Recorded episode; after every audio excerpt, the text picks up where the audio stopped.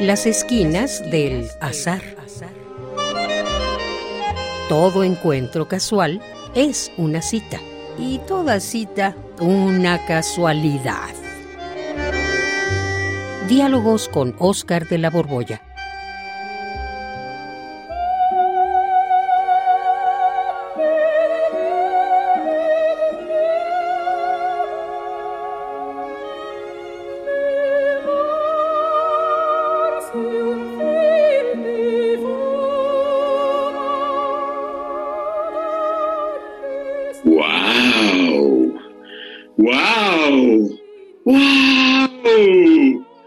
¡Ay! Pero qué, qué, qué, qué, qué magnificencia. ¡Qué magnificencia la del Olimpo! ¡El Olimpo! Sí, Juan, mira estas kilométricas columnas dóricas que sostienen allá, pero allá, hasta allá. En lo alto, el techo enorme que nos cubre. Estamos a menos que en la casa de los dioses griegos. Ándale, oye, pero ya dime, ¿cómo le hiciste para, pues para poder estar aquí? O sea, ¿qué influencias tienes? ¿Dónde conseguiste las invitaciones para estar en el Olimpo? Ay, Juan, pues mira, pues, tengo mis contactos, ¿no? Pues tú qué te crees? Que nada más con pura chusma como tú me junto, pues no. Pues de verdad que nunca, nunca había visto un lugar más, eh, ¿cómo te diré? Ciclópeo, eh, gigantesco, magnificente, suntuoso, fastuoso y, y, y, ay, me acaban los adjetivos para esas maravillas. Está todo tallado en mármol y ese trono, ese trono de allá, el asiento, solo el asiento parece un edificio de 10 o 12 pisos.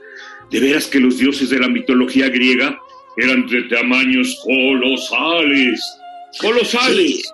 Sí, sí Juan, pues mira, para que se haga la gente una idea, eh, en los restos que quedan del coloso de Rodas, era un monote que estaba parado ahí en el mero puerto para que entraran los barcos bajo sus piernas.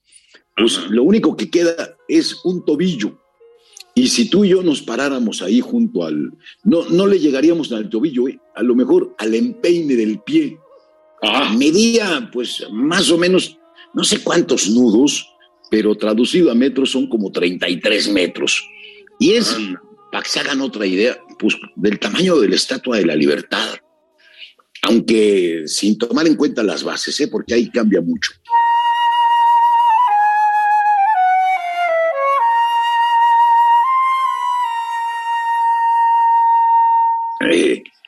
Te vayas a caer. Espérate, Juan. Ay, ay, ay, ay, ay, Espérate, ¿qué estás haciendo? Eh, no te ay. vayas a caer dentro de esa pecera gigantesca.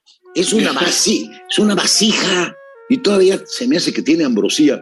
Aguas, ¿eh? Mm. Si te la bebes, te vas a dar un pasón terrible. No te vayas a meter, Juan. Bájate, bájate de ahí. Ah, ya, está bien, está bien.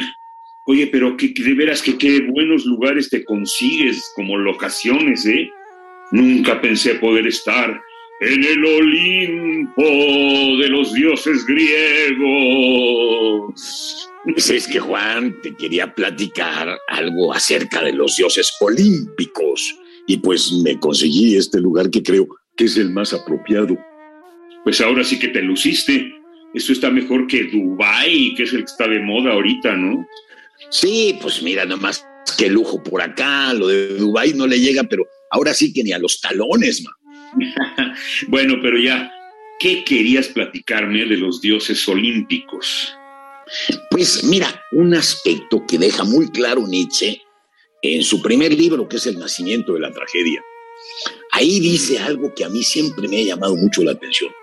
Dice que quien venga a este panteón buscando miradas misericordiosas va a quedar espantado y va a retroceder, porque aquí solo se exalta la fuerza, sin importar si es buena o mala. Hey, ¿eso por qué lo dice? Pues para que entendamos la gran diferencia que hay entre la antigua religión griega, presidida por Zeus, y las religiones actuales, los monoteísmos, sobre todo el cristianismo. Eh, en el cristianismo, pues hay un Dios, aunque tenga tres aspectos, hay uno. En el Olimpo había dioses para aventar para arriba. Y mientras que en el cristianismo se concibe un Dios perfecto, en este politeísmo griego, pues los dioses eran pues tan caprichosos, arbitrarios, corruptos como nosotros, solo que más fuertes. Eran unos dioses a la medida de nosotros. Y por eso, ah. hiciéramos lo que hiciéramos, estaba bien. En cambio, en el cristianismo, hagamos lo que hagamos, nunca lo hacemos bien. Siempre nuestros actos, por mucho que lo intentemos, no son perfectos. Pues esa sí que es una gran diferencia, Oscar. Imagínate, en el mundo cristiano tienes que comer con moderación. En cambio, entre los griegos podías sartarte sin que fuera pecado y eso por no hablar de las orgías, donde se valía de todo. Sí, Juan, era una religión que servía para justificar la vida. No se vivía con la sensación de falta, de pecado, de culpa. Y es que los griegos habían comprendido la gravedad y el sinsentido de la vida en épocas anteriores a los dioses olímpicos, cuando reinaban los titanes. Eso sí, eran unos dioses crueles. Imagínate, nomás inspiraron la idea de que lo peor que le podía ocurrir al ser humano era existir. Y lo mejor que podía pasarnos era morir cuanto antes. En cambio, pues ya con los dioses olímpicos, lo mejor era vivir. Y en segundo lugar, lo mejor era vivir lo más posible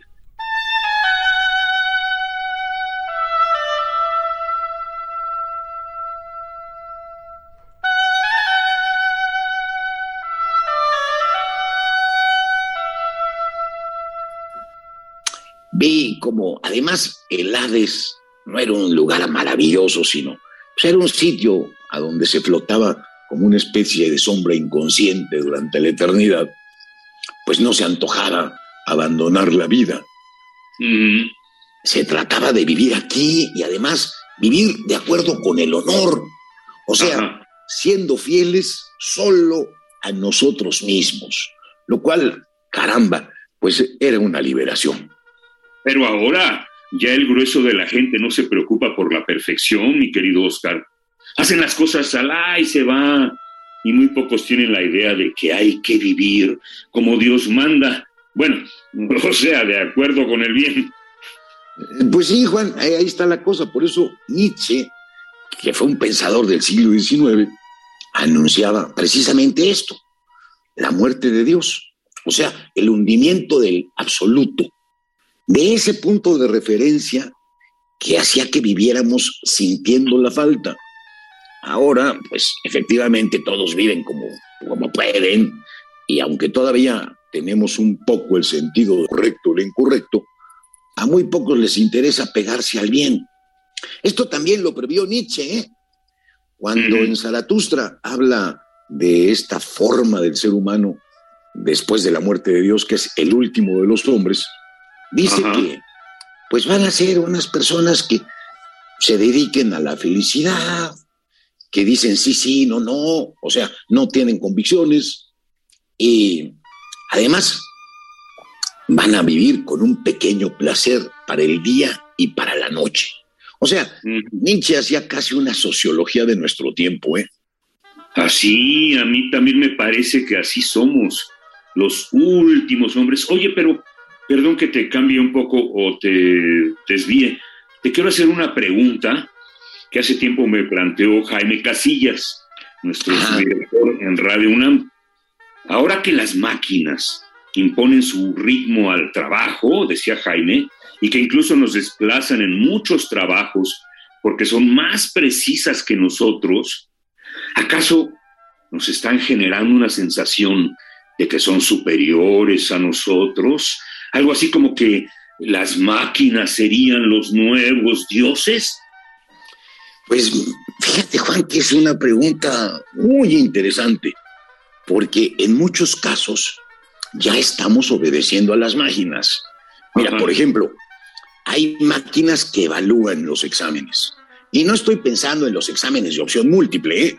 sino mm. exámenes donde los concursantes redactan sus respuestas y la máquina sabe cuáles son los conceptos, las palabras básicas que deben de aparecer en las respuestas y si aparece en la respuesta esas palabras, la califican como buena y si no, como mala.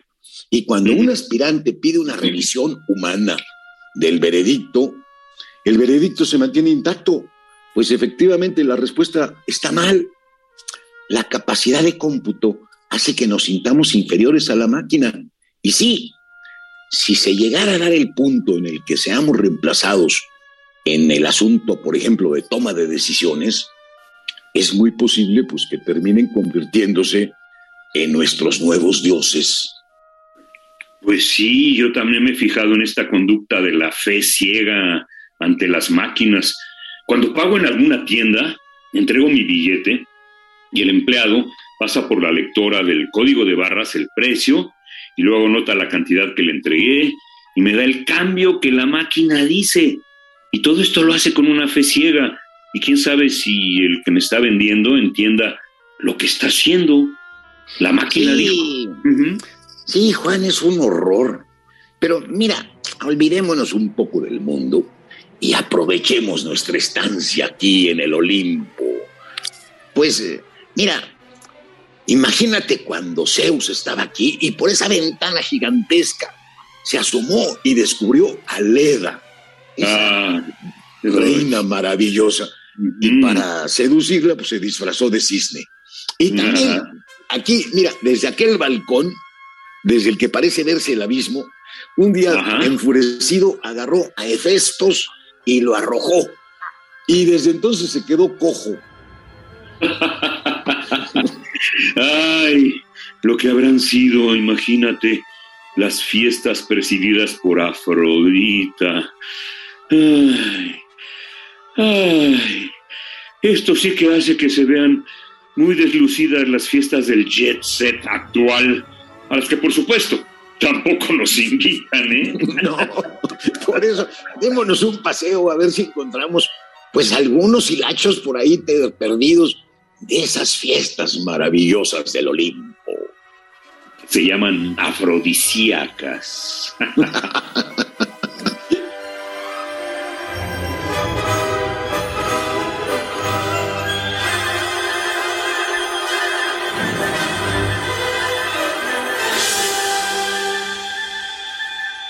Radio UNAM, en colaboración con la Facultad de Estudios Superiores Acatlán, presentó Las esquinas del azar. Todo encuentro casual es una cita y toda cita una casualidad. Voces, Oscar de la Borbolla y Juan Stack. Producción y realización, Rodrigo Aguilar y Denis Licea. Radio UNAM, Experiencia Sonora.